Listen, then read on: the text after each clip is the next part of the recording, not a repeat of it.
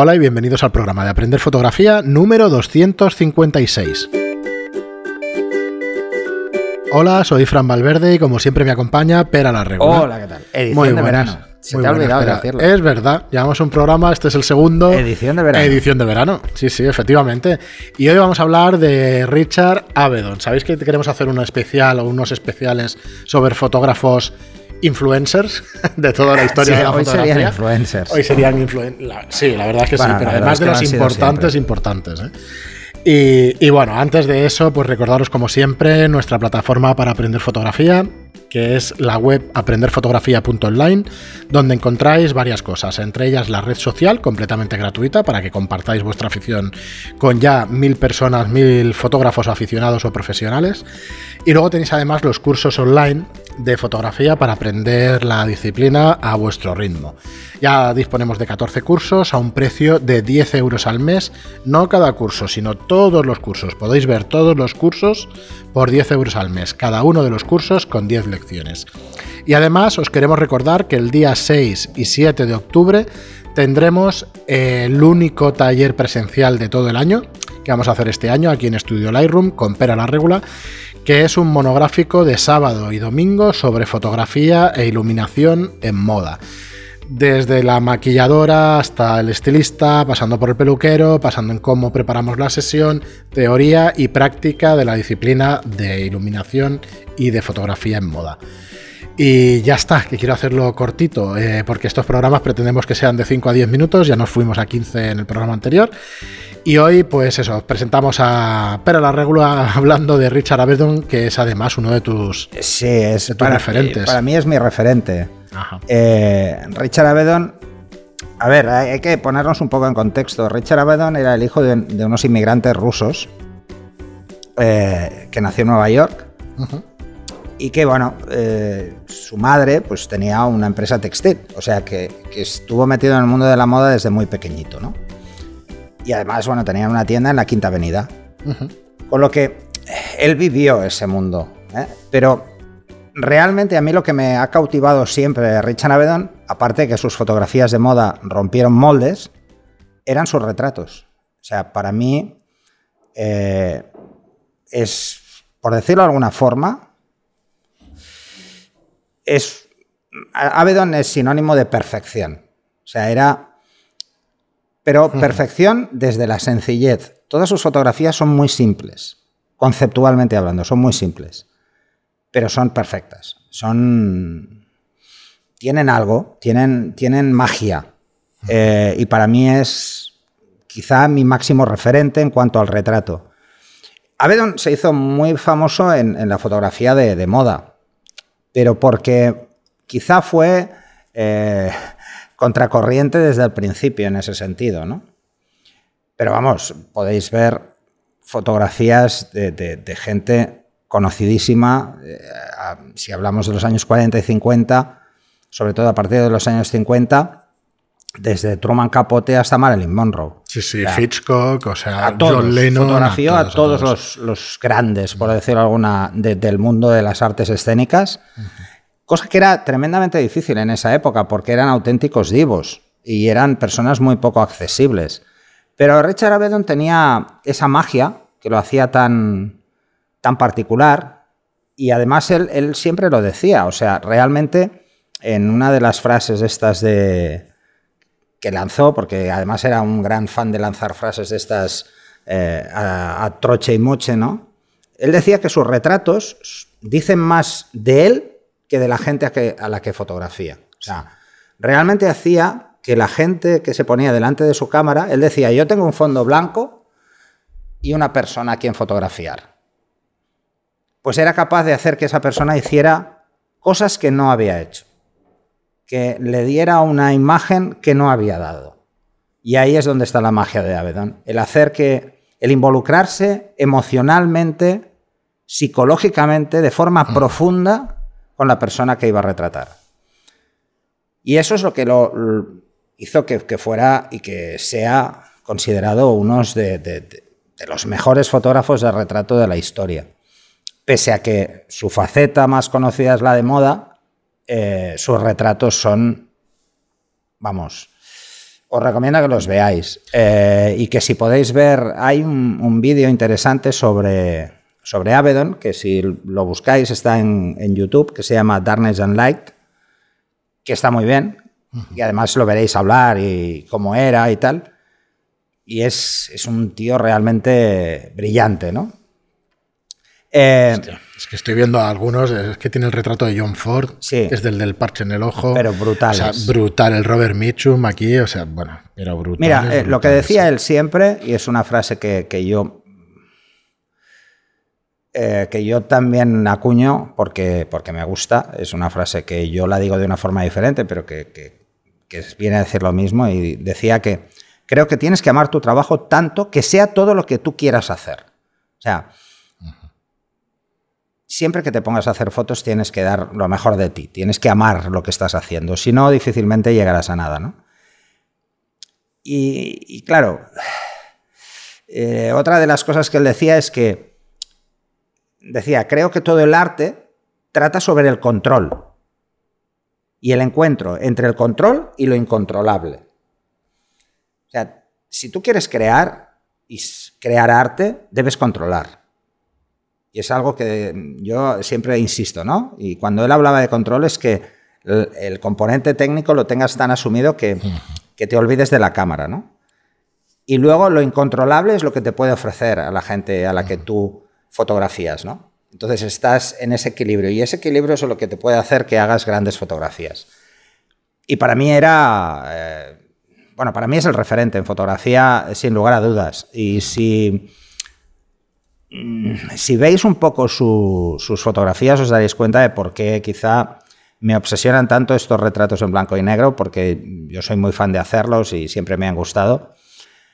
Y hay que decir que, que la simplicidad que tienen algunos es espectacular y al mismo tiempo, ahora estoy viendo una foto de Marilyn que parece que está en su mundo, francamente exquisita. En, los retratos que veréis de, Richard Avedon os daréis cuenta de que encontraréis personajes haciendo cosas que no pensaríais que pudieran hacer delante de una cámara, o los encontraréis en una actitud absolutamente fuera de lugar, o sea, como si no hubiese una cámara delante, ¿no? Richard Avedon decía siempre que ojalá no existieran las cámaras, que él odiaba las cámaras, que ojalá pudiera hacer fotos con sus ojos. Porque él veía cosas que luego con la cámara era incapaz de plasmar. Está la foto del, del Marlon Brando afeitándose y tal. Por eso, era, era capaz de conseguir... Es que he visto una copia y no sé, bueno, no era... le llega ni a la suela de los zapatos. No, no, era brutal. capaz de conseguir fotos prácticamente eh, imposibles, incluso hacerle fotos a Andy Warhol. Que dices, bueno, pero es que este tío era también muy especial, ¿no? Y conseguir que, que entre dentro de un juego. Los mejores retratos de, de John Lennon son de él. Eh, y eso que Annie Leibovitz se hizo famosa porque hizo la última foto de John Lennon. Pero las primeras fotografías de, John Lennon en Nueva York las, las, hizo él.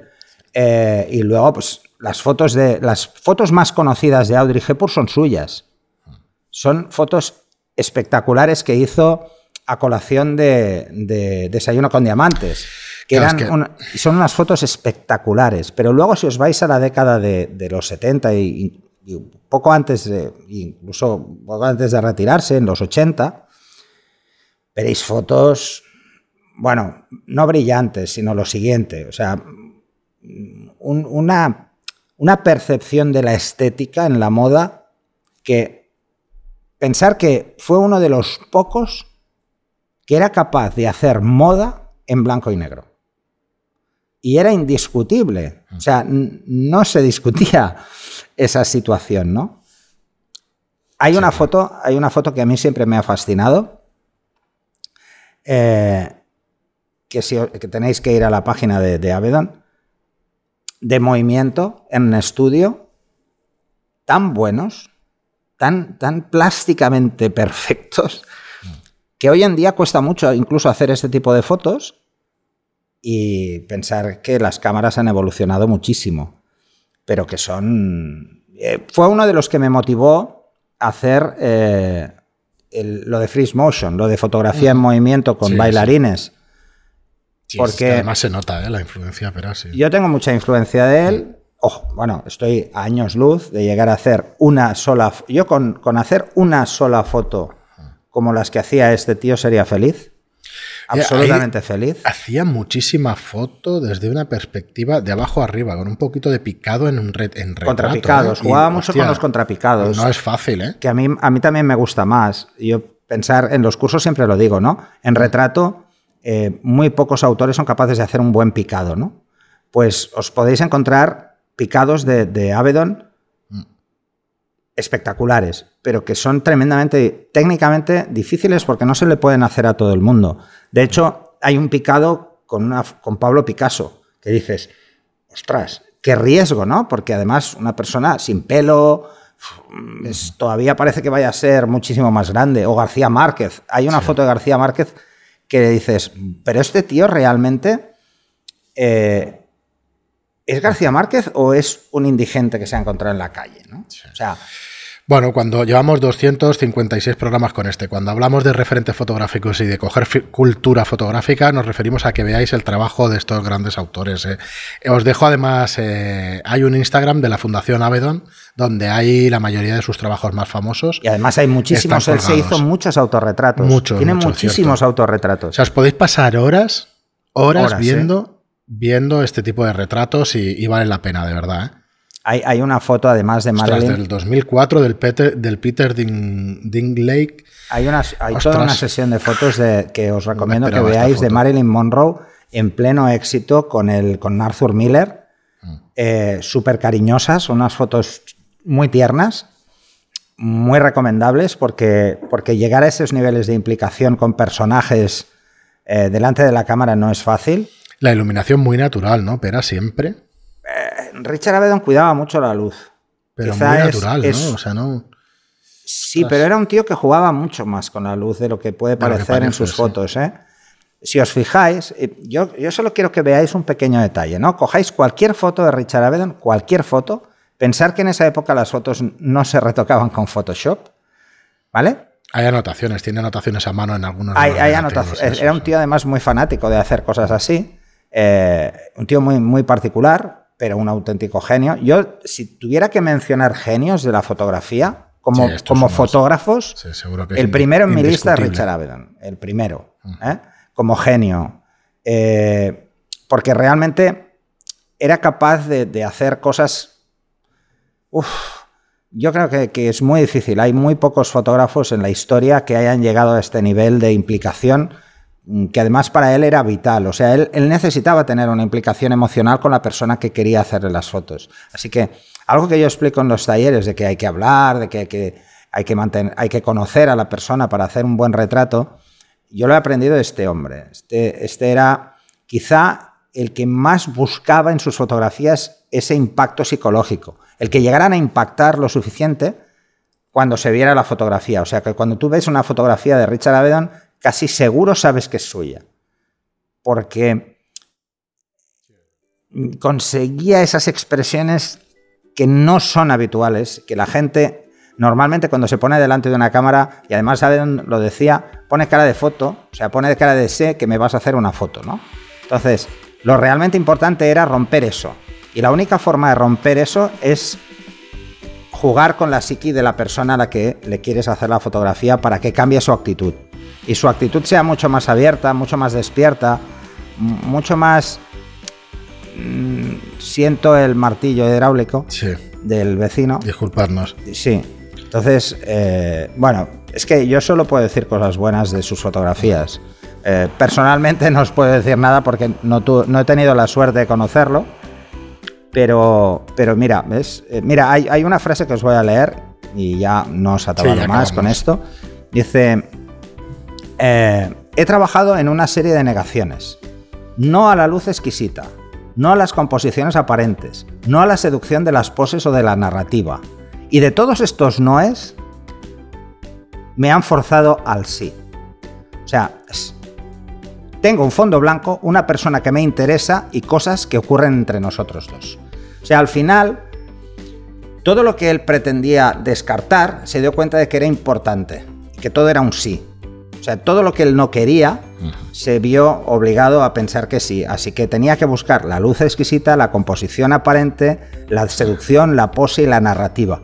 Y al final de todo, Lo realmente importante en una fotografía es lo que pasa entre el fotógrafo y la persona fotografiada. Eso es la esencia del retrato. Yo creo que este eh, eh, Richard Avedon lo que creó es escuela buscando eso, eh, los retratos que dicen algo sobre el autor. Y además se lo decía, mis retratos dicen más de mí sobre que de la gente que fotografío. O sea, los retratos de Richard Avedon son identificables con facilidad. O sea, sabes que lo ha hecho él porque está su carácter en las fotografías. Y eso creo que es importante. Muy bien, Pera, pues eh, nada, ahí dejamos el nombre, Richard Avedon, para que investiguéis sobre él, como siempre os decimos, que, veáis sus trabajos, os dejamos un par, de, un par de links a todos sus trabajos. Muchísimas gracias, como siempre, por estar ahí, por vuestras reseñas de 5 estrellas en iTunes y por vuestros me gusta y comentarios en iBox. Gracias y hasta el próximo programa. Hasta el siguiente.